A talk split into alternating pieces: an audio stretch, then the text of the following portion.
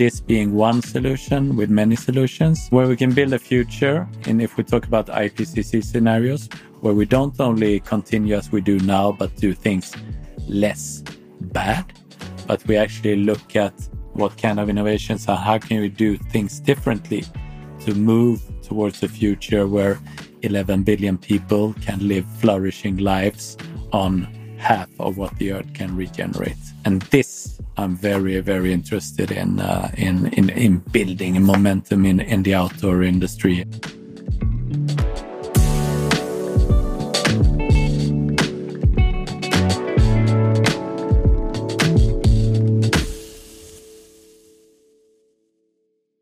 So we are here with David Ekelund, co-founder of Icebug, here in Jonsered near Gothenburg. Uh, lately, we have heard a lot about Icebug and its sustainability work. And uh, David Ekelund and his co-owner Tom Nielsen have been awarded with a silver medal at the Swedish Entrepreneur of the Year Awards quite recently. And Icebug has also been named the Outdoor Changemakers of the Year for the Solar Rooftop Scaling Program. Thanks so much, David, first of all, for having us. Oh, great. It's, it's a pleasure to have you. David, the company was founded in 2001. That's right, by me and my mother. Back then, how did it start? What was your motivation and vision for Icebug? Well, back then, my motivation was actually to make a lot of money. So I was a journalist uh, who got uh, phased out of the job market, which was not great at that point. And my mother had always been a designer with a great knack for commercial design. And I figured, okay, let's team up a few years together and I can make a lot of money and then I can, uh, uh you know, withdraw from working, write novels, and I don't need to care about if anybody reads them.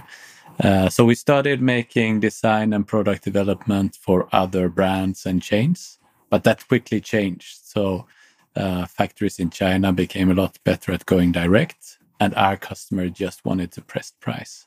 So we saw that if we wanted to make a product we could really, you know, be proud of and stand for, we needed to start our own brand.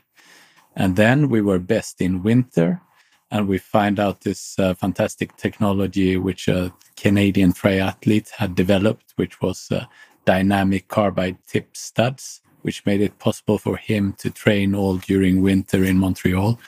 And then we figured, okay, if we take this, which was a running application, and put it into different kind of footwear, then we can really solve the biggest problem uh, that footwear can solve in the wintertime, the risk of slipping. So that's how we started Icebug. Thanks so much for the uh, introduction. And this is exactly this technology you just described is the USP of Icebug still today, right? This is very much what we build around traction to make it possible for people to get outdoors more uh, in a safe and fun way. And we have extended from winter traction to also doing spring, summer, fall traction with special rubber compound and outsole designs to take care of wet rocks and mud and, and the kind of slippery surfaces in spring and summertime. And we see here in the back um, also some some models of the, I guess, the current assortment. Yeah. So what we do is, like you said, running. We do walking or light hiking, and we also have a lot what we call adventure-ready lifestyle. And you know, lifestyle is it's like a it's so much of a of a concept of products now. But if you really break it down, it, it is a way of living, right? And the adventure ready lifestyle we think of as a as a way as a as a mindset approach. You don't need to be very far away or you know do epic things to go outdoors. It starts when you go out the door. And if you're adventure ready, you can do a detour in the park or a little walk in the forest so you get a little bit of this everyday outdoor experience. And this can be really strong, even if it's close by and it's not spectacular, mm-hmm. if you have an open mind and go close into the experience. So that is also very individual, then the interpretation, what nature is and what activity suits your character and your physics and, and stuff, right? Yeah, absolutely. We want to be very including in in the terms of so so outdoor doesn't get you know scares people off, but actually there are so many entry levels Of course, you can go very uh, uh, extreme. That's also fine, but you can also go with very small steps and, and connect to nature and get out more and do it together with others. Your first sentence was, I wanted to make him a lot of money. yeah, yeah, yeah. I'm honest. but that at a certain point in time must have changed because you're really known for business development yes on the on the one hand but also you stand up for sustainable transformation and also people growth so what tell me a little bit about this journey towards this value proposition yeah. of yours yeah yeah absolutely and and so one part is is you know what first let's say five six eight years we're just striving to survive. You know, starting a brand is very difficult, especially in the footwear industry where you have very big minimum quantities. And then there is like one outside uh, movement happening and one inside movement happening. So outside is understanding the world better. So I remember the first time I heard about heard about the Earth Overshoot Day, and uh, it's uh, it just made no sense to me because if we uh, use up all the resources that uh, the planet can regenerate, uh, I mean, when I was born in 1971, that was still by the end of the year, but now we're back in uh, in let's say late July sometime, and after that we're just accumulating depth for uh, for future generations to pay, and I mean that's just so unsustainable in the most basic meaning of the word. Uh, I mean, if you would run a company that way, you would go, go bankrupt before Christmas. So, so we're bankrupting the world, and and if if we see this to the world uh, and think that this it's not right for the world, of course, what I do every day or what we do every day at work, we have to bring that in, and then that that was kind of the starting work starting point for our work with sustainability actually thinking very much about how do we re use resources in a responsible way? So the starting point then is making products which people really need. And I think we always had that, and then trying to make them to be used for as long as possible and, and make them in a way so that people actually want to use them. So those things were pretty much in place. And then we started working also with how do we lower the negative impact of, of, of what we do in switching materials and switching processes uh, that started out it's a long and big work and uh, uh, at that time a lot of our suppliers were not very interested let's say so it takes you to have to ask the same questions over and over again and the next kind of big thing that sparked a lot of action was this uh, summer of 2018 which here uh, meant that we had um, you know 100 days without rain and this is a coastal climate. So normally we get much more rain than we ask for in the summertime. But this was 100 days without rain and lots of forest fires. And I grew up about uh, 10 kilometers through the forest up here. And when I was a kid, I played out there. You know, we were skating on the frozen ponds in the wintertime. And one thing that which struck me this summer of 2018 was that I had always taken this for granted and that the forest would always be there. But it was so obvious that it was quite fragile.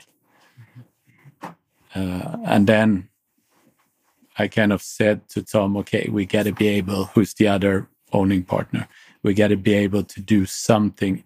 Sustainability work, systematic, it's great, but it takes too much time. We got to be able to do something fast. So I said, let's decide we go uh, climate positive by 2020.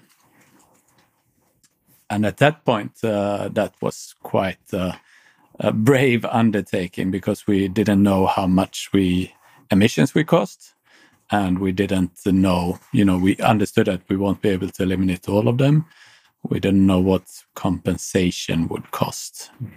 But what that did was that it sent the whole company on a really strong trajectory towards, you know, installing a sense of urgency. So it's not just a few designers and a sustainability team that are interested in moving sustainability forward, but our CFO got really involved.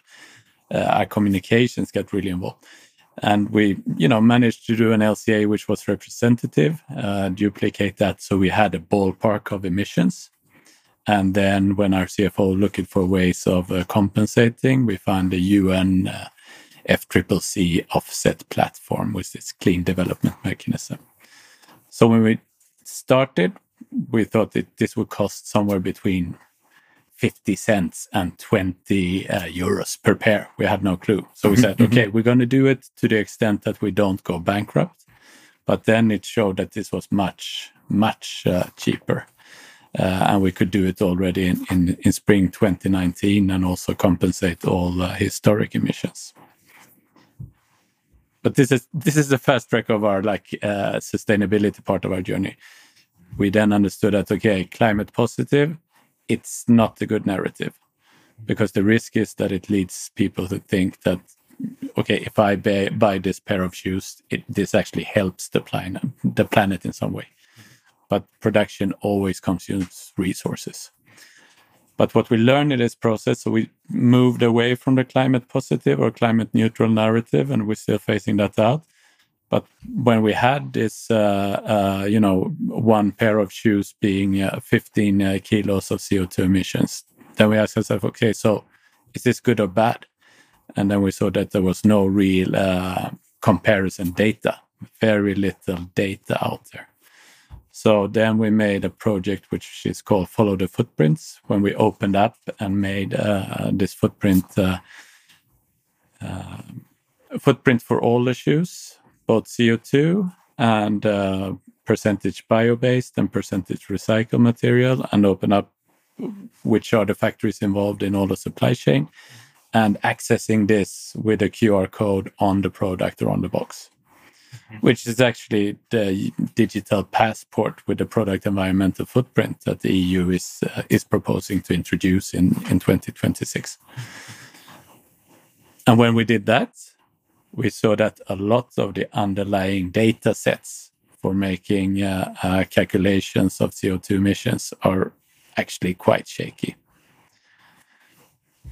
So we we moved from having two decimals to just rounding off to eight kilos or nine kilos to show that this is not actually that scientific, but where we can see a direct effect on uh, on uh, climate is when we uh, burn less fossil fuels in uh, in energy production. So then we kind of switch to this solar project for the factories because that was what made most sense.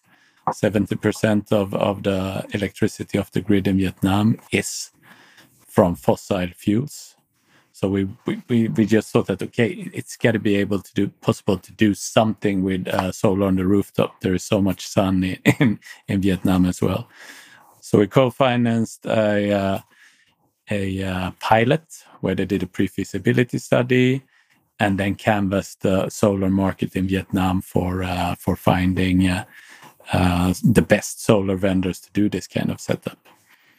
And they found out that factories could get up to 50% of electricity from the roof mm-hmm. and they could have this financed and get a discount uh, from the electricity compared to buying it off the grid. So then the logical next step was saying, okay, we don't shouldn't do just this for factories where we work, but actually open it up and try to scale it uh, towards other other factories. So then we made that into a to a project. So that's the outer side. Quite a lot in the in the yeah, outer side. Sorry, but, sorry, it's a long, yeah, but it's it's like a, it's from the inner side. You can also see that this is a learning process. That's what I wanted to ask you because, I mean, the outer and the inner side are probably very closely to connected, right? Yeah. And you've been talking about the uh, the World Overshoot Day, which is closely connected to the planet planetary boundary concept, of course. And then then this this this uh, summer in 2018, where it was not raining for for 100 days. Tell me about a bit more about this this development where you came to the conclusion no we need to transform our business and how did you manage to do that yeah there are several different aspects of this, uh, but I think what it kind of boils down to is uh, it's valuing time over money, for example. So I think I'm rich in the sense that I have uh, more than I actually need. I can always create bigger needs, like having a sailing boat or having a yacht or you know having something big. But if I choose a relatively small lifestyle, I'm also I'm already have more than I need. And that means that the really valuable asset I have is is my time. And what do I choose to do with my time? And I always found culture in a workplace very important and interesting. And uh, from the cultural aspect, I kind of defined it a, li- a little bit from from places I were before, uh, where culture was not what I wanted it to be. Uh, like when I was a journalist, uh, everybody liked to complain. Everybody else were really very stupid in, in, that in that culture. So the people working in the day shift were complaining about people working in the night shift, etc and those doing the editing were complaining about the uh, journalists writing and everybody of course complained about how stupid the managers were uh, but you will never get a better working atmosphere by complaining but it doesn't stop you from trying so that's an important part to, to actually build a place uh, where i want to work and one part of that is also be able to be physically active. So we have this three paid well health hours per week where we get out in the forest. And that's because I want it.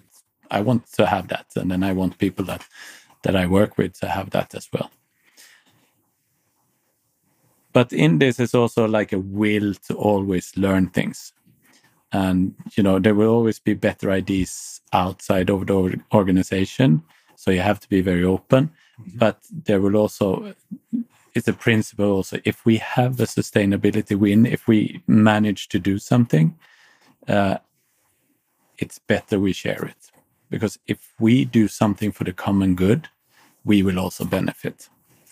And I think that there's too much kind of keeping sustainability data as IP, for example, and not sharing wins. I mean, obviously, in comparison, our footprint uh, in comparison to competitors' footprint would be better if we don't scale uh, a solar project. But you know, we need to reach a low carbon supply chain. So, so there is kind of an inner uh, compass in this, which is using your time, wanting to do what I think is the right thing, and then there's also development processes you know going on internally uh, for, for for establishing more of an inner compass and then taking action where it's a little bit painful also on on on moving things forward in a positive way but for sure sure this this openness for continuous learning and improvement and this is part of your Icebug culture as well. Yeah, definitely. This is one quite important part. Uh, to to we say that three things are equally important here. One is getting the job done. Uh, second is de developing, and the third one is uh, contributing to the culture. And the culture also goes back to uh, developing and learning new things, uh, and also to getting the job done, the first part of that is identifying what creates value. So, nobody here, we have roles and we have areas of responsibility and we have certain things we are better uh, at than other things, but nobody has a job description. Like, okay, I go here, I do those things, and then I'm done. So, everybody are responsible for understanding how does the work I do uh, contribute value to the teamwork and uh, in entire Icebug uh, value. And of course, we also from uh, from the leader side, we need to give enough information and enough context so that this is possible to interpret so that you don't need to think too much about what is the value uh, how how what kind of job should i do to create value? So you don't actually have any energy left to do the job. Um, but this is this is a basic thing. So everybody should always nobody should do just things they already know. You should always have something in what you do where you need to stretch and learn new things. And I, because that's also what's inspiring me. I like to stretch to stretch the, the, comfort zone yeah yeah yeah and by doing so expanding and, and growing and learning. Exactly and and i think you need intensity for this and you need also a willingness to go because in comfort zone development doesn't happen. Also doesn't happen in the panic zone because then it's too painful but in this to move now and then to this zone of moderate discomfort that's very rewarding in terms of learning new things and developing mm -hmm. Mm -hmm. so definitely stretching the comfort zone as one instrument of of personal growth definitely and it's it's about your personal growth and and the growth of the of the people that are working for Icebug. I I, I hear that that is very deeply connected and to each other. Yes, absolutely. Uh, because I think we are. I, I see us very much as a team in this sense. So if I have something which is very valuable to me, I think all others in the team uh, should have it uh, as well. So that goes both for being able to do exercise, but also um, to be able to uh, to develop, and that we provide a space for this uh, in the workplace. And it's very deeply rooted because uh, during the early time of uh, of the pandemics, uh, it was uh, this was such a concentration of uncertainty. It felt like everything was shifting completely every week or every second week. And for me personally, as a CEO, it's it's very easy to stick to this kind of role when you you want to have some kind of uh, self-image and display an image of being a, a superman in the sense that you you know things a little bit better, how to solve problems and what the plan should be. But at this time, it was just a necessity to embrace uh, vulnerability and saying, you know, I don't know what's going to happen. Mm-hmm. Nobody knows, but we need to try to figure this out uh, together. And I think for me, this really unlocked a lot of uh, uh, richness because when I didn't need to try to always come across as the smartest uh, person in the room, uh, it meant I could be more uh, open to participate in uh, in sharing uh, joy uh, and really being more a part and being more alive in this sense. And I think that made work more fun. I think it made me more fun to work with and I also were able to bring this to uh, to the private domain. So I think I'm also that made me become a more uh, agreeable partner and uh, and father to to be around. And then this kind of you know what happened for me then is also something I want for other people that I work with to have the chance for that to happen uh, with them as well and you have a wonderful team around you. We met a few people already uh, when we entered here the um, the office this morning. I felt really good atmosphere straight away. Oh, you great. can really sense a good culture. Yeah, I think people, and I think Monday mornings would be the best kind of. Do people look uh, happy when they come to work, or do they look like, hmm, okay, now I gotta, you know, back to the dungeon or back to the mine, you know. So, and I think people generally seem to be quite happy to come to work at Monday mornings. but but then it was the, it was quite interesting because then we looked for some way to because we were a few different people that had the same sensation of development uh, and we were looking at the way to how can we scale this uh, in the organization and this was pretty much the same time as we heard uh, for the first time about inner development uh, goals which ties two things together very nicely would you like to tell us a bit more about the concept of the inner development goals and how you apply it within Icebug? Absolutely. So, so the the concept is that we had the sustainable development goals since uh, I think it's 2015. So we basically know what we need to do to move into a um, sustainable or more safe future. Uh, but in many aspects, we're moving in the wrong direction. So it's not knowledge, lack of knowledge, which is the problem. It's something else which is lacking.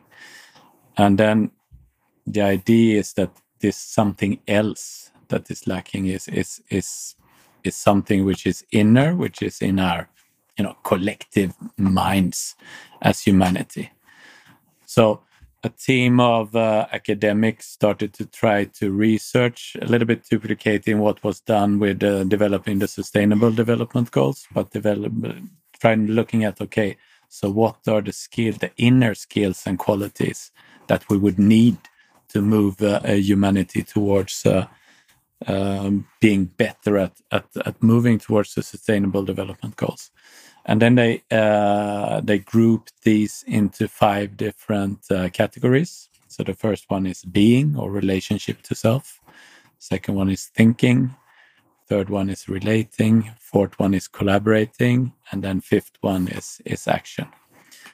So we said, okay, let's try this because we've done a lot of uh, development, starting from leader development and then going into a lot of team development. So individual development and inner development was a kind of logical next step here. But it's also a break from business as usual to say that the inner can and should be managed. And the workplace is a good place to do this. It's it's where we spend a lot of time. So we embarked together with we have a, a organizational uh, uh, developer who's a psychologist who we worked with for a long time. So together with her, we were really pioneering in in seeing, you know, how can you work within a this inner development uh, goals framework in a in a in a company setting. And the way we set it up was that because we follow more or less a hundred days rhythm at the company for doing plans and, and so on. So we say, okay, we we take one of these areas uh, per 100 days period and we work with that. And we try to we do first then a, a, like a theoretical presentation of, of you know the whole idg inner development goals concept and then also about this specific category. And uh, we get some research uh, from the psychologist and then we go into some practical uh, exercises and we talk about mindset and then we made inner development groups that aren't the same as the teams, but they are cross functional. So people mixed from all over the company. And one who is leading the discussion there, but then those people meet uh, it's one and a half hours or those people i'm i'm part of it too so we meet uh, every second week for one and a half hours and then you share what you tried what you find difficult, if you made progress, and so on. Uh, so, with the idea, this is not pushed. It's not, uh, you know, the space is there. Uh, you can share as much as little as you want. It's not therapy.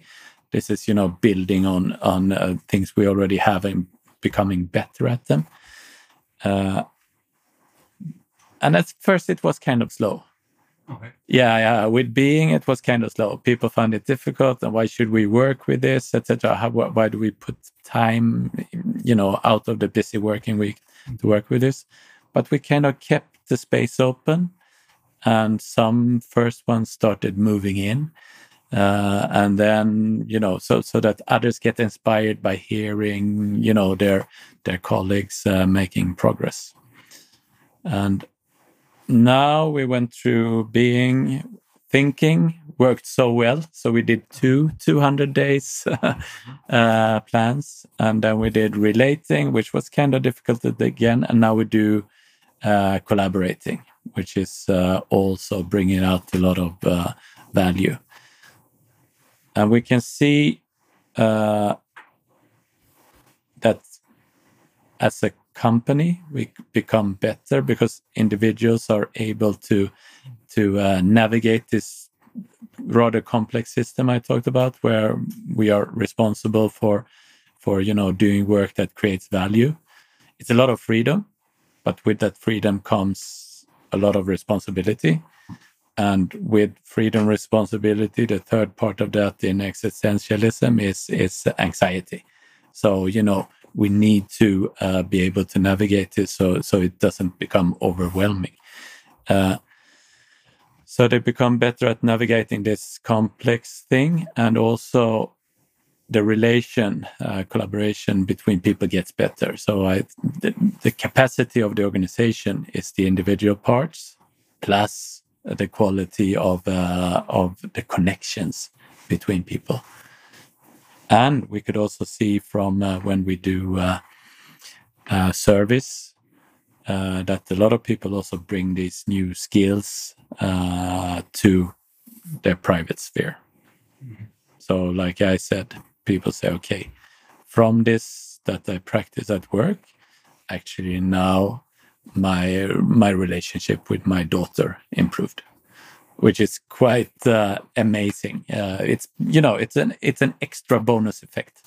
How cool when a company can facilitate actually this and impact also positively into the private sphere outside of of the work environment. Yeah i i think it's uh, amazing. I think it's uh, it's very rewarding. Um, and i think that's you know it's a break from business as usual but i think uh, all companies should do it. And we should scale it on a societal level because it also means and I, I, you know you know we can hear that when people talk about some decided to take more responsibility they have seen some things in their local community that they think are not good. Uh, but you know now i find like the inner compass and dedication to actually write about to the municipality and you know say okay this needs to stop or you know uh, becoming more uh, proactive or more activist in certain things. And also on a collective level to be able to move away from populism in, in, in politics and you know being able to hold several different perspectives at the same time and not only looking at what our tribe, uh, what would be beneficial for our our tribe here. So so yeah, I I think it's inner development and a kind of improving our mental skills and a kind of continued uh, development as an adult. Uh, so you you learn more things and and can add more uh, perspectives and hold more complexity without finding it very uncomfortable. It will help us navigate a lot of these very uh, complex challenges that we have in the world. One being the sustainable transformation. Yeah. And it feels for a lot of people, and probably it is realistically so as well. It is the one of the most challenges time humankind is facing. We urgently need sustainable transformation. Yeah, I, I completely agree because there are, I mean, we always say that these are the worst of times and, you know, it's a decline. And some things are really have been moving up. So a lot of, I mean, coping with uh, a lot of known uh, diseases and uh, famine, of course, during since COVID and the war famine started increasing again. But if we see a little bit longer period, we, we live in in the best of times in terms of being able to live longer life and and take care of many of the of the problems that have been really plaguing uh, humankind before. But I think you can really say that we have never lived in a time where we put ourselves, you know, by our own design at so much risk. Mm -hmm. And the one part where I think that um, you know we have a, a, a, platform to to try to where we are what we are uniquely positioned to work with at Icebug is is the sustainable part of it, both trying to decrease uh, CO2 emissions and also take more responsibility for nature and biodiversity. So those two parts. We are not specialists in AI, for example, so somebody else can solve that problem. Yeah, and it, I mean, only because this system brought us here with the wealth that is connected to it and, and stuff and, and, and the positive developments that that have uh, for sure taken place doesn't mean that this system will sustain us for the future. So there is transformation needed for sure. I mean, to, today uh, in New York at the United Nations, they meet again for the Sustainable Development Goals because we're behind mm-hmm. the goals, way behind. And uh, what I've just heard for you from you, David, it's it's really now up for working also on the inner development goals because it is not just about setting the action fields and targets, but there needs to be also also a mental, a cultural shift that allows for this change to happen, right? Yeah, I mean it's uh, super obvious. We have the technical solutions we have. We also have the financing uh, to at least cut emissions fifty percent. That's easy. That's uh, doable. Uh, it's going to be even. It, that's even going to be profitable in most cases, and still it's not done. So something is is a little bit broken in the way we approach things. But I I, I read an interview with uh, with a new IPCC uh, uh, chief or director, and he said, uh, which I think is very true, because we know that it's a crisis.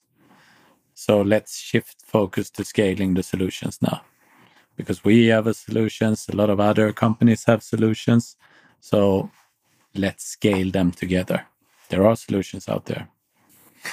So let's once again jump in. Let's jump into the uh, solar rooftop projects you created with one of your um, uh, production sites in Vietnam, if I'm not mistaken. Yeah, exactly. We, we did it for all. We have three tier one factories in Vietnam, so they are all involved in that. Uh, and we are uh, ranging from let's say one and a half percent to twenty percent of the business in these factories. The, from the capacity side. Yeah, exactly. So mm-hmm. The total uh, estimated savings uh, at those three factories is five thousand tons, mm-hmm. and that's more than our total CO2 emissions if we take everything into account, all scope one, two, three.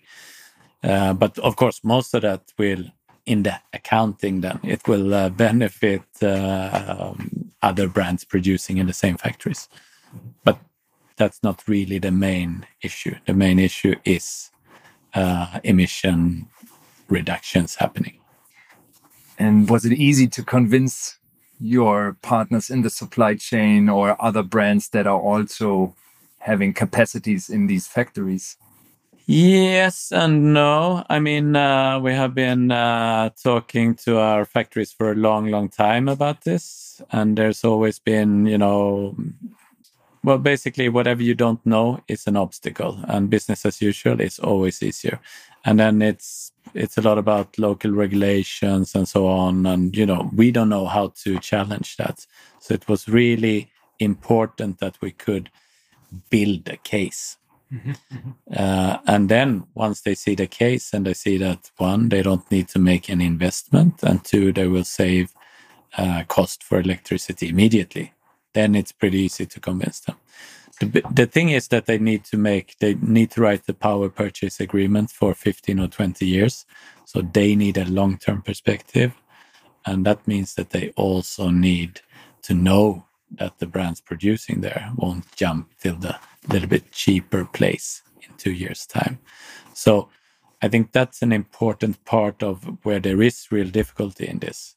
You need to have a long term perspective and not chase uh, lowest cost. And that would you say would, was a main instrument to take out this uncertainty and this feeling of, of risk that you provided them with this um, longer term perspective in, in the business relationship as one important uh, yeah instrument Yeah, I think to that's get this project. going. yeah, that's an important part uh, for sure. And I mean, that's built not in us guaranteeing 20 years into the future because we can't uh, do that. But we have been working for a very long time with all of these uh, factories. The shortest one, maybe seven years. So, I mean, that's a long relationship part which continues. And, and, and at least in the outdoor industry, a lot of uh, outdoor brands have long relationship with uh, with the manufacturers in uh, in Asia. Yeah, absolutely. And then of course it's uh, it's an easy case for the brands because they don't need to um, really make any any it's no cost for brands. Uh, and then still it's a little slow because especially at this time, I mean the last maybe one and a half years now have not been very strong in terms of orders that brands uh, deliver to the factories. So in this business uh, environment, it has been more difficult to lift other topics than just the main business. But I still don't understand that because this is, you can see this solely as a business case if you want to, because it's a cost saving so you can even see it as a business case that has like a sustainability upside.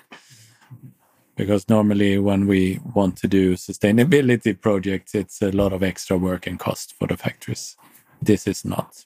So it is basically, if you just see it from a pure economic side, an investment into the future to endure as a company. yeah yeah yeah. Absolutely. So even a- now, even more required than yeah yeah. from a fine, if we look from a financial perspective.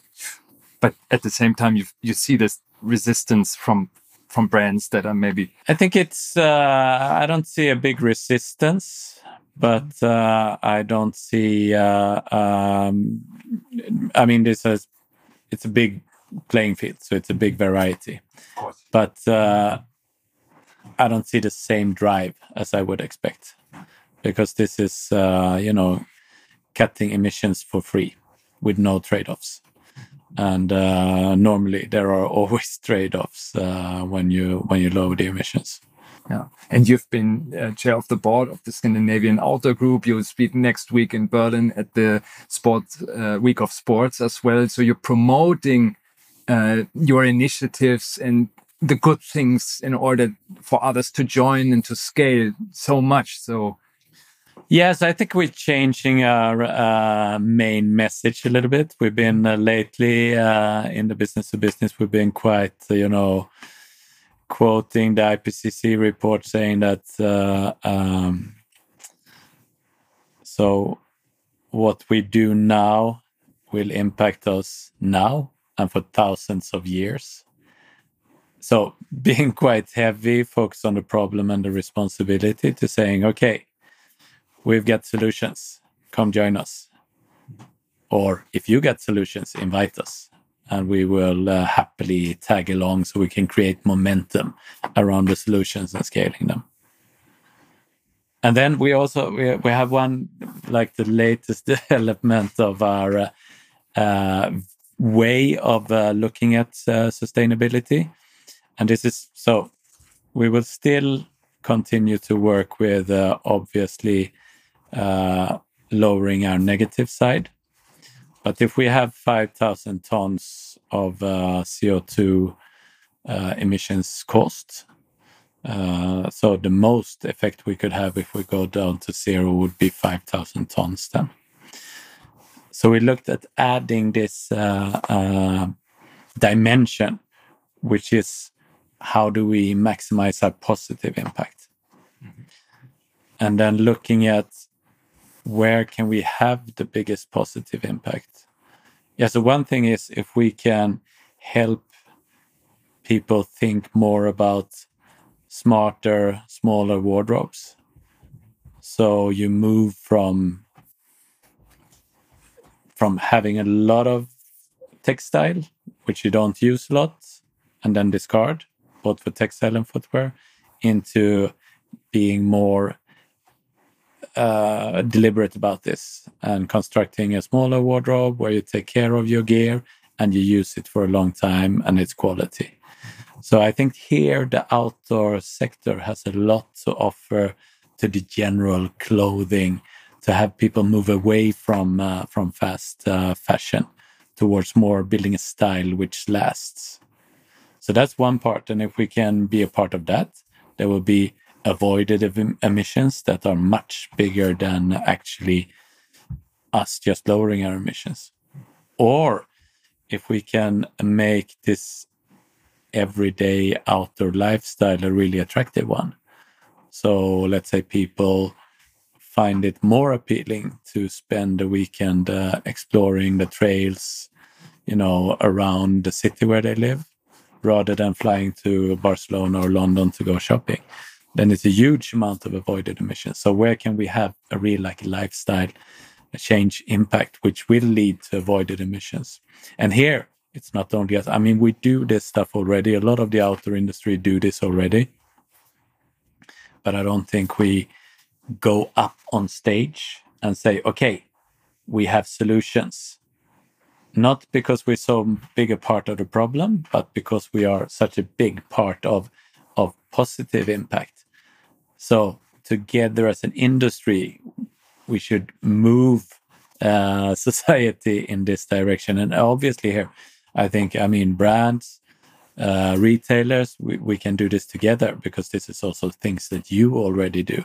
But we maybe don't have the tools now to have estimates for avoided emissions. So we can't put data on this. And this we are working with now with uh, with a team called Mission Innovation from uh, the UNF uh, with the idea of this being one solution with many solutions, where we could kind of take uh, I mean, where we can build a future in, in if we talk about IPCC scenarios, where we don't only continue as we do now, but do things less bad, but we actually look at what kind of innovations are, how can we do things differently to move towards a future where 11 billion people can live flourishing lives on half of what the earth can regenerate. And this I'm very, very interested in uh, in, in in building momentum in in the outdoor industry, and and also, you know, we can cooperate with destination and hotels and cities and and municipalities, because this lifestyle would also add, uh, you know, healthy life years for people if they go out for more walks and bike tours and explore the local forests more and allow for truly regenerative lifestyle. Yeah. To sustain a life as as we know it on on this beautiful planet. And and I think this can also go back to how do we think about the business and growth?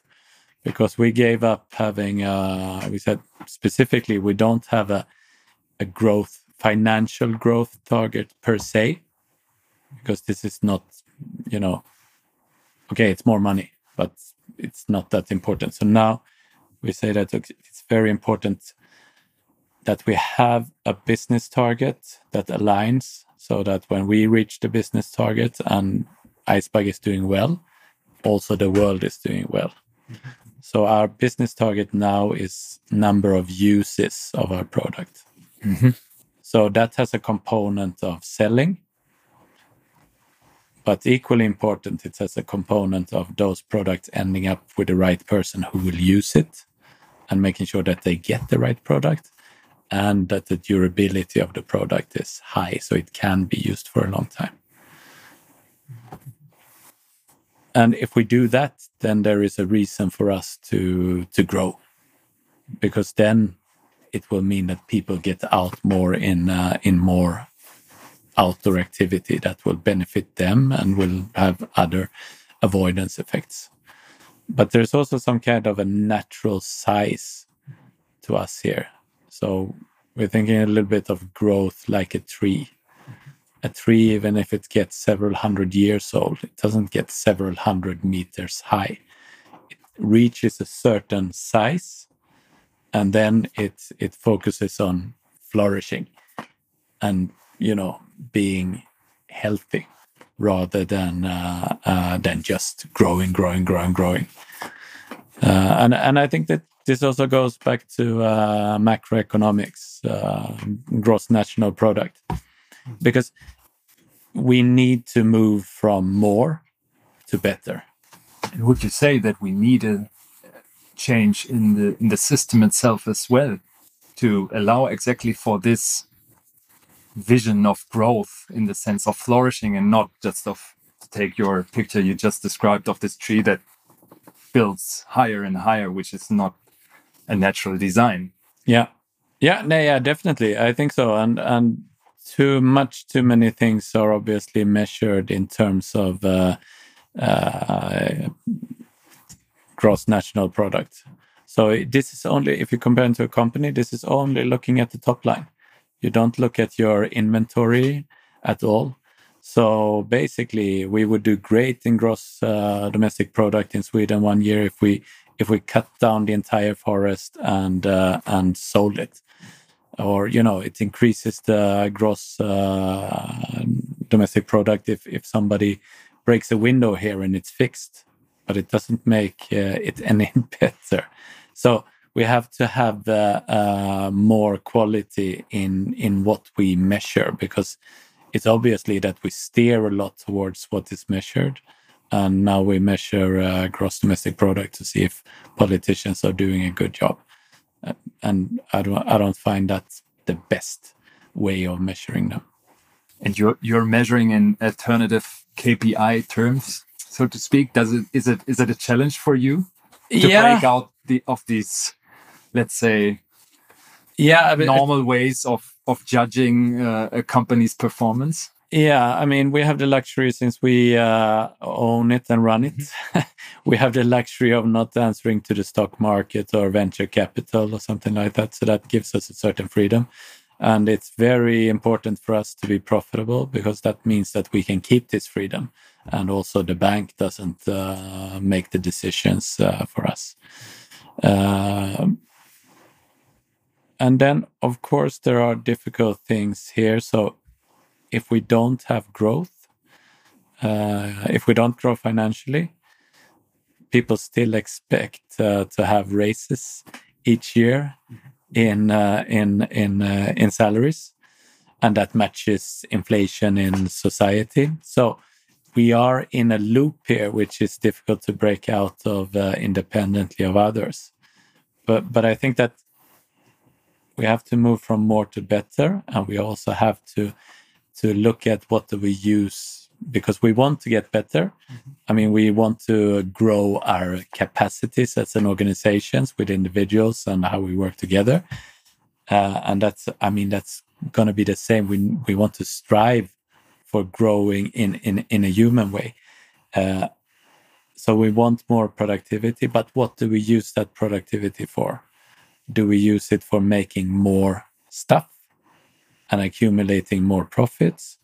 Or can we somewhere switch this towards uh, liberating more time that people can uh, uh, can use for purposes that they find uh, useful? So, with AI, for example, what do we use AI for?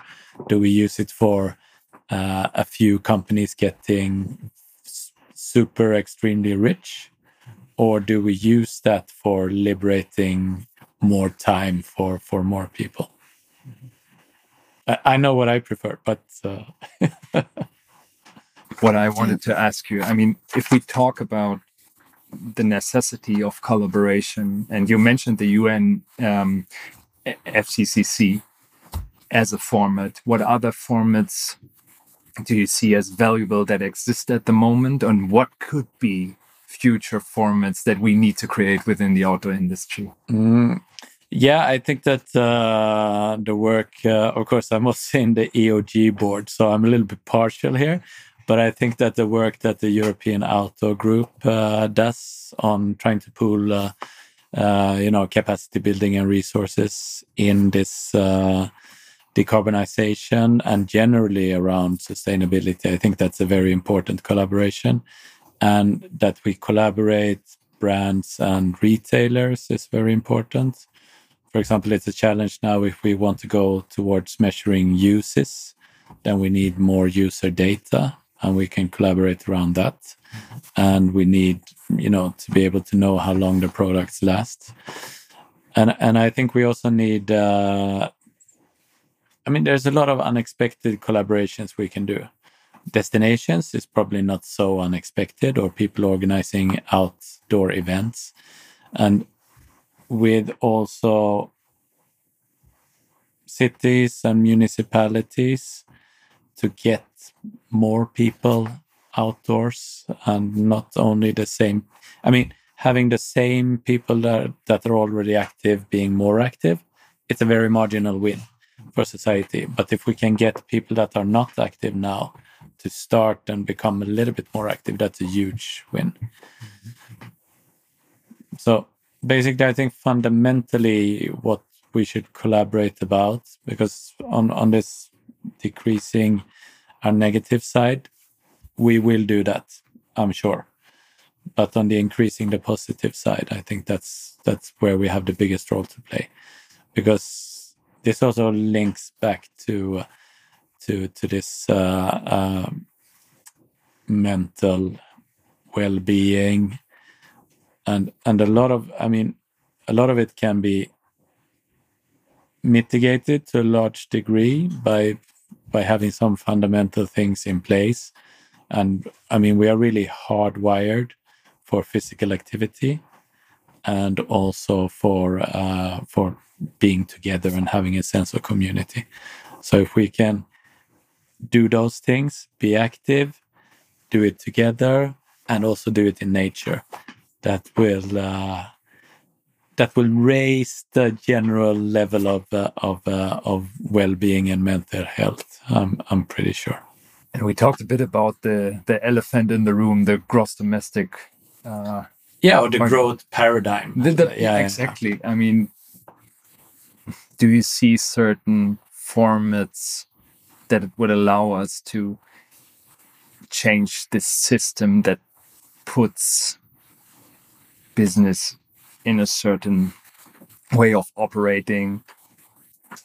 Um, yeah I, th- I, th- I, think this really relates back to uh, uh, a little bit what we talked about inner development and uh, an inner compass compass and getting the hierarchy right here.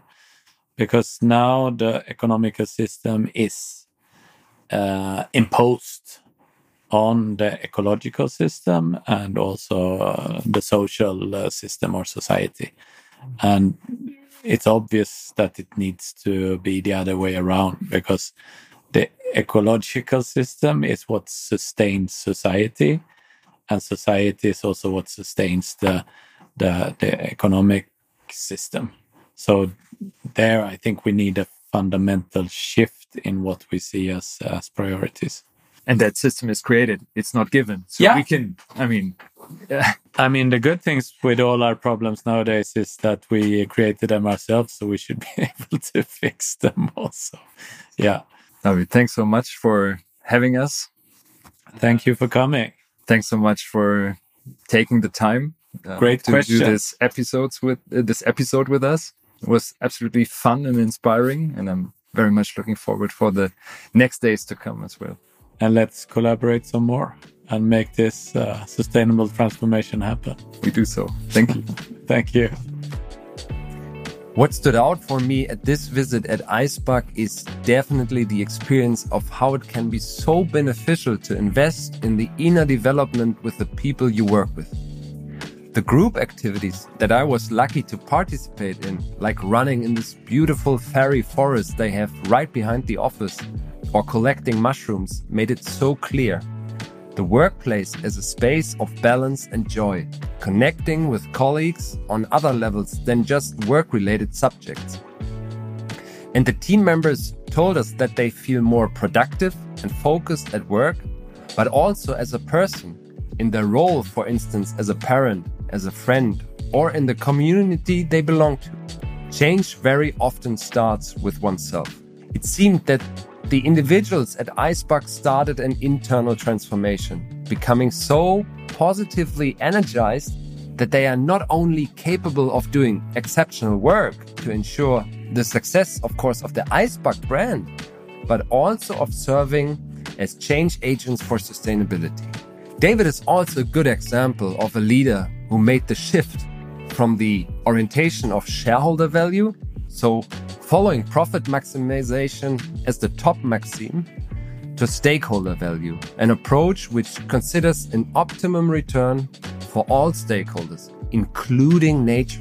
I'm impressed how straightforward and relentless David is with that. From his perspective, the auto industry has the potential to not only do less harm, but in fact, be a solution provider for the transformation towards the sustainable development goals. I'm very excited to what the future holds when it comes to David and the team.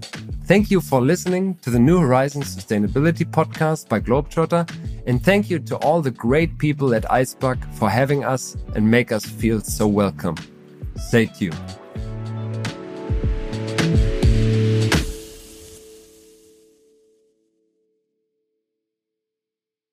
Dieser Podcast wird produziert von Podstars bei OMR.